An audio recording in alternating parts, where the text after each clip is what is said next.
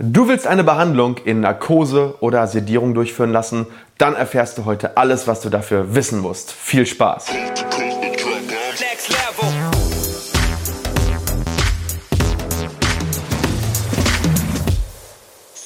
Hallo liebe Community, mein Name ist Dr. Stefan Helker und ich heiße euch herzlich willkommen bei der Audioversion unseres erfolgreichen YouTube-Formates Implatalk.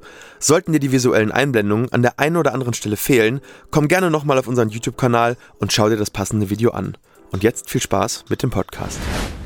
Ich begrüße euch heute mit einem ganz spannenden Thema, vor allem für Angstpatienten und die, die mit so einem mulmigen Gefühl häufig zum Zahnarzt gehen. Es geht heute um das Thema Sedierung und Vollnarkose.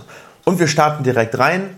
Ähm, wir wollen ja heute einmal so ein bisschen die Vor- und Nachteile dieser Behandlung ähm, beleuchten. Was musst du beachten, wenn du eine Vollnarkose oder Sedierung ähm, bei dir selber machen möchtest? Und ja, im Prinzip gibt es eigentlich mehrere Gründe, warum so eine Vollnarkose oder Sedierung überhaupt für jemanden in Frage kommen könnte. Das ist erstens einmal natürlich ganz vordergründig, wenn man wirklich richtig Angst hat. Das heißt, du bist panisch, phobisch, bist seit 10, 20 Jahren oder re relativ lange schon nicht mehr beim Zahnarzt gewesen und möchtest mit dieser ersten Behandlung in Narkose deine Angst überwinden, deine Angst durchbrechen und vor allem auch natürlich, meistens ist bei diesen Menschen natürlich viel zu tun, das Ganze wieder in Ordnung bringen, deine Zahngesundheit. Und da sind wir auch beim zweiten Grund warum es sein kann, dass es schon sinnvoll ist, eine Sedierung zu machen. Du hast vielleicht nicht ganz so viel Angst, lässt kleinere Sachen eigentlich beim Zahnarzt schon machen, ähm, vielleicht nicht unbedingt gerne, aber du lässt es machen. Aber du hast jetzt wirklich viel zu tun und ähm, du möchtest nicht fünf, sechs Mal zum Zahnarzt und immer wieder diese Prozedur machen. Auch da kann so eine Sedierung oder eine Vollnarkose total Sinn machen für dich. Und dann gibt es noch zwei andere Gründe, die sind etwas seltener, aber die haben wir bei uns im Implantatzentrum auch sehr häufig. Das ist ähm, einmal drittens der Würgereiz. Es gibt sehr viele Patienten oder ähm, zumindest ähm, bei uns, weil wir werden ja deswegen sehr häufig aufgesucht, die eine normale Behandlung ähm, nicht machen können. Vor allem, wenn man äh, zum Beispiel die Zunge zur Seite ähm, drücken muss für die Behandlung, dann kriegen die sofort einen Würgereiz und hier kann so eine Sedierung oder Vollnarkose Wunder wirken, sodass man die Behandlung trotzdem durchführen kann. Und das vierte, was sein kann, wenn man generell sehr, sehr unruhig ist, ähm, dann kann es für den Behandler auch ein Vorteil sein, in einer Sedierung oder in Vollnarkose einfach ein ruhiges Arbeitsfeld für sich zu haben und dann äh, gerade präzise Arbeiten besser ausführen zu können. Gut, jetzt ist natürlich für dich wahrscheinlich spannend, wo liegen genau die Unterschiede zwischen einer Sedierung und einer Vollnarkose und wann ist was wirklich sinnvoll.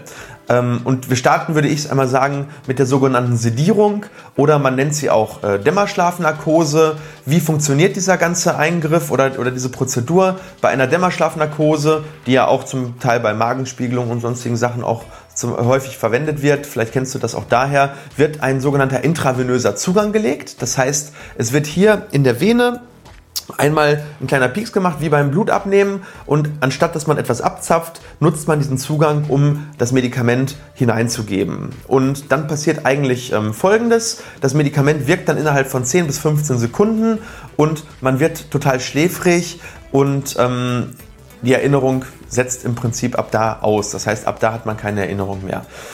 Wo liegen die Vorteile ähm, einer solchen Dämmerschlafnarkose? Zum einen, ich habe es gerade schon gesagt, ist, dass man wirklich keine Erinnerung mehr an den Eingriff hat, egal wie lange der dauert, ob der jetzt 20, 30 Minuten ist oder zwei Stunden. Man kann das Medikament immer wieder nachdosieren, sodass man immer in dieser Dämmerschlafnarkose verweilt und ähm, sobald man mit der Behandlung fertig ist, lässt man dieses Nachgeben des Dormicums dann irgendwann sein und dann wacht man von alleine innerhalb von 20, 30 Minuten wieder auf.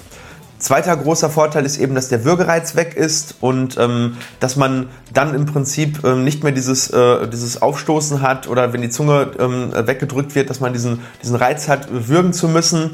Und was eigentlich am genialsten ist, es wirkt total angstlösend. Also es ist im Prinzip eine Scheißegal-Spritze, so sagt man häufig dazu.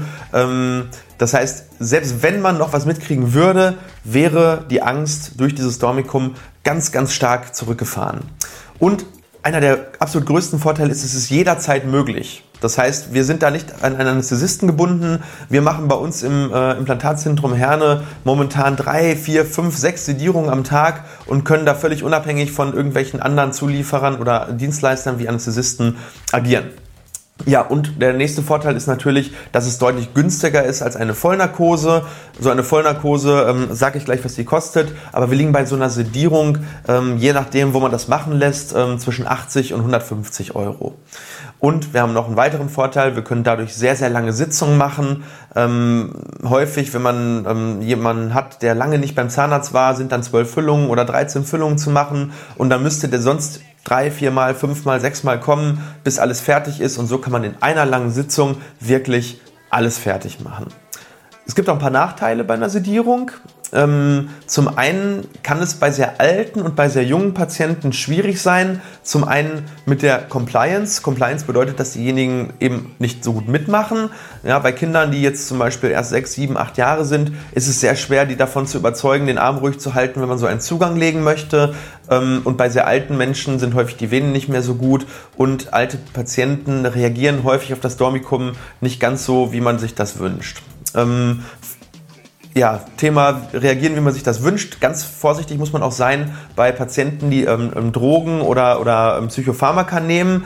Da muss man wirklich, wenn man ähm, so eine Behandlung ähm, haben möchte, ganz ehrlich sein, ähm, ob man da wirklich äh, irgendwelche Tabletten nimmt. Die können nämlich mit der Wirkung sehr stark interferieren und dann hat man anstatt dieser beruhigenden Wirkung des Stormkums zum Beispiel eine aggressiv machende Wirkung. Das hatten wir auch schon das eine oder andere Mal. Deswegen sei da wirklich ehrlich. Dein Arzt, der wird das ärztliche Schweige Gelöbnis auch einhalten und das nicht an andere Leute weitertragen. Aber es wäre eine Katastrophe, wenn, ähm, wenn der Arzt das nicht wüsste, du würdest das bekommen und würdest ganz komisch auf das Medikament reagieren. Also, Fazit zum äh, Dormicum im Prinzip. Bei uns ist es momentan wirklich ähm, der Renner. Das heißt, äh, wir haben in den letzten Jahren einen ganz starken Anstieg der Dormicum-Patienten bei uns gehabt, weil ähm, es funktioniert einfach sehr, sehr gut. Es ist ähm, ähm risikoarm. Es ist von den Kosten her noch überschaubar. Und ähm, ja, wir machen das mittlerweile hier fünf, sechs Mal am Tag. Ähm, ja, es hat vielen Angstpatienten vor allem geholfen, aus ihrer Angst rauszukommen, diesen ersten Schritt zu gehen ähm, und zu einem schmerzfreien Leben bzw. zu einem neuen Lächeln zu finden. Und wenn man dann einmal dieses äh, Level ähm, geschafft hat, dann gehen auch ganz viele von denen dann in die normale Behandlung über, ohne eine Sedierung. Ja, und ähm, dementsprechend ist Dormicum bei uns zu 80 bis 90 Prozent der Fälle eigentlich das Medikament, was wir nehmen. Ja, jetzt kommt ein kleiner kurzer Werbeblock, dann gehen wir gleich in die Vollnarkose. Ähm, ich möchte dich einmal bitten, wenn dir das Video gefällt, wenn dir dieser Kanal etwas bringt, dann ja, gib uns doch einen Daumen nach oben, wenn du es gut findest. Wenn du es richtig toll findest, dann gib uns ein Abo oder erzähl vielleicht äh, deinem Umfeld, dass es diesen Kanal gibt. Es gibt vielleicht auch Leute, die nicht wissen, ähm, dass es im Internet Informationen über dieses Thema gibt und die könnten hier vielleicht einen Mehrwert daraus ziehen. Da würde ich mich wirklich freuen. Gut, kommen wir jetzt zum zweiten Thema Vollnarkose. Da muss man so ein bisschen schauen, Vollnarkose ist etwas, was nicht so viele Praxen anbieten, weil es ist nun mal an eine Anästhesistin gebunden, die regelmäßig kommt. Das heißt, entweder hat man eine stationäre ähm, Behandlungsmöglichkeit ähm, im Krankenhaus oder in der Kieferchirurgie oder es ist eine etwas größere Praxis, die auf diese Sachen spezialisiert ist und eben einen ähm, Anästhesisten regelmäßig dann da hat, der diese äh, Vollnarkose durchführen kann. So eine Vollnarkose funktioniert auch Außer jetzt Kurznarkosen, wo man mit einer Maske das machen kann bei kleinen Kindern, wenn vielleicht ein oder zwei Milchzähne raus müssen. Aber bei Erwachsenen funktioniert so eine Narkose eigentlich immer mit einer Intubation, das heißt mit einer Beatmung, ähm, weil das Narkosemittel dafür sorgt, dass die Atmung selber nicht mehr durchgeführt wird und äh, ist dementsprechend natürlich auch ein bisschen aufwendiger und auch invasiver. Das heißt, ähm, ist auch mit etwas mehr Risiken verbunden, wobei das immer noch im sehr niedrigen Bereich liegt. Also man schläft dabei komplett, das ist klar. Diese Narkosemittel sind häufig ähm, Propofol. Es wird dann Fentanyl gegen Schmerzen häufig gegeben. Und das Narkosemittel, was in Deutschland sehr häufig verwendet wird, ist das sogenannte Isofluran oder Sevofluran. Ähm, das hat relativ geringe Nebenwir Nebenwirkungen. Früher hat man ja so ein bisschen noch ähm, gedacht, es wird dann immer schlecht nach der Narkose. Das ist heutzutage eigentlich nicht mehr so häufig der Fall. Also unsere Patienten wachen immer eigentlich ganz äh, fix auf und fühlen sich danach ähm, auch ähm, relativ gut. So, welche Vorteile hat das Ganze jetzt im Verhältnis zur Sedierung? Ähm, zum einen hat man natürlich den Vorteil, dass man sicher sein kann, dass man komplett schläft. Bei so einer Sedierung hat man immer noch so ein ganz kleines Restrisiko, dass man vielleicht noch Bruchstücke von der Behandlung weiß. Das ist in den allerwenigsten Fällen schlimm, aber viele Leute sagen, nein, ich möchte ganz sicher sein, dass ich nichts mitbekomme. Und dann ist das auch verständlich und dann macht so eine Vollnarkose äh, vielleicht auch Sinn. Ähm, wir haben hier noch mehr die Möglichkeit, sehr lange Behandlungen durchzuführen, weil der Patient eben komplett schläft. Bei der Sedierung sind wir da so auf etwa zwei Stunden begrenzt. Mehr ist dann immer, ja, wird dann aus der Erfahrung heraus, werden die Patienten dann unruhig. Bei einer Vollnarkose kann man auch zum Beispiel große Implantationen, die länger als zwei Stunden dauern, ohne Probleme durchführen.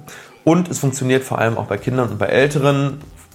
Im ambulanten Bereich bei Älteren natürlich nur die, die nicht zu viele Erkrankungen haben. Ähm, wenn das sich im, im, Rahmen hält, kann man das auch in der Praxis machen. Ansonsten ist so eine Vollnarkose äh, eben in einer stationären Einrichtung für ältere, man sagt dazu multimorbide Patienten, die mehrere Erkrankungen haben und ein hohes Risiko, dass diese Erkrankungen sich auf die Behandlung auswirken, dann eben angebracht. Ja, Nachteile gibt es hier aber auch. Ähm, bei einer Vollnarkose muss man sagen, okay, das ist deutlich teurer ganz klar.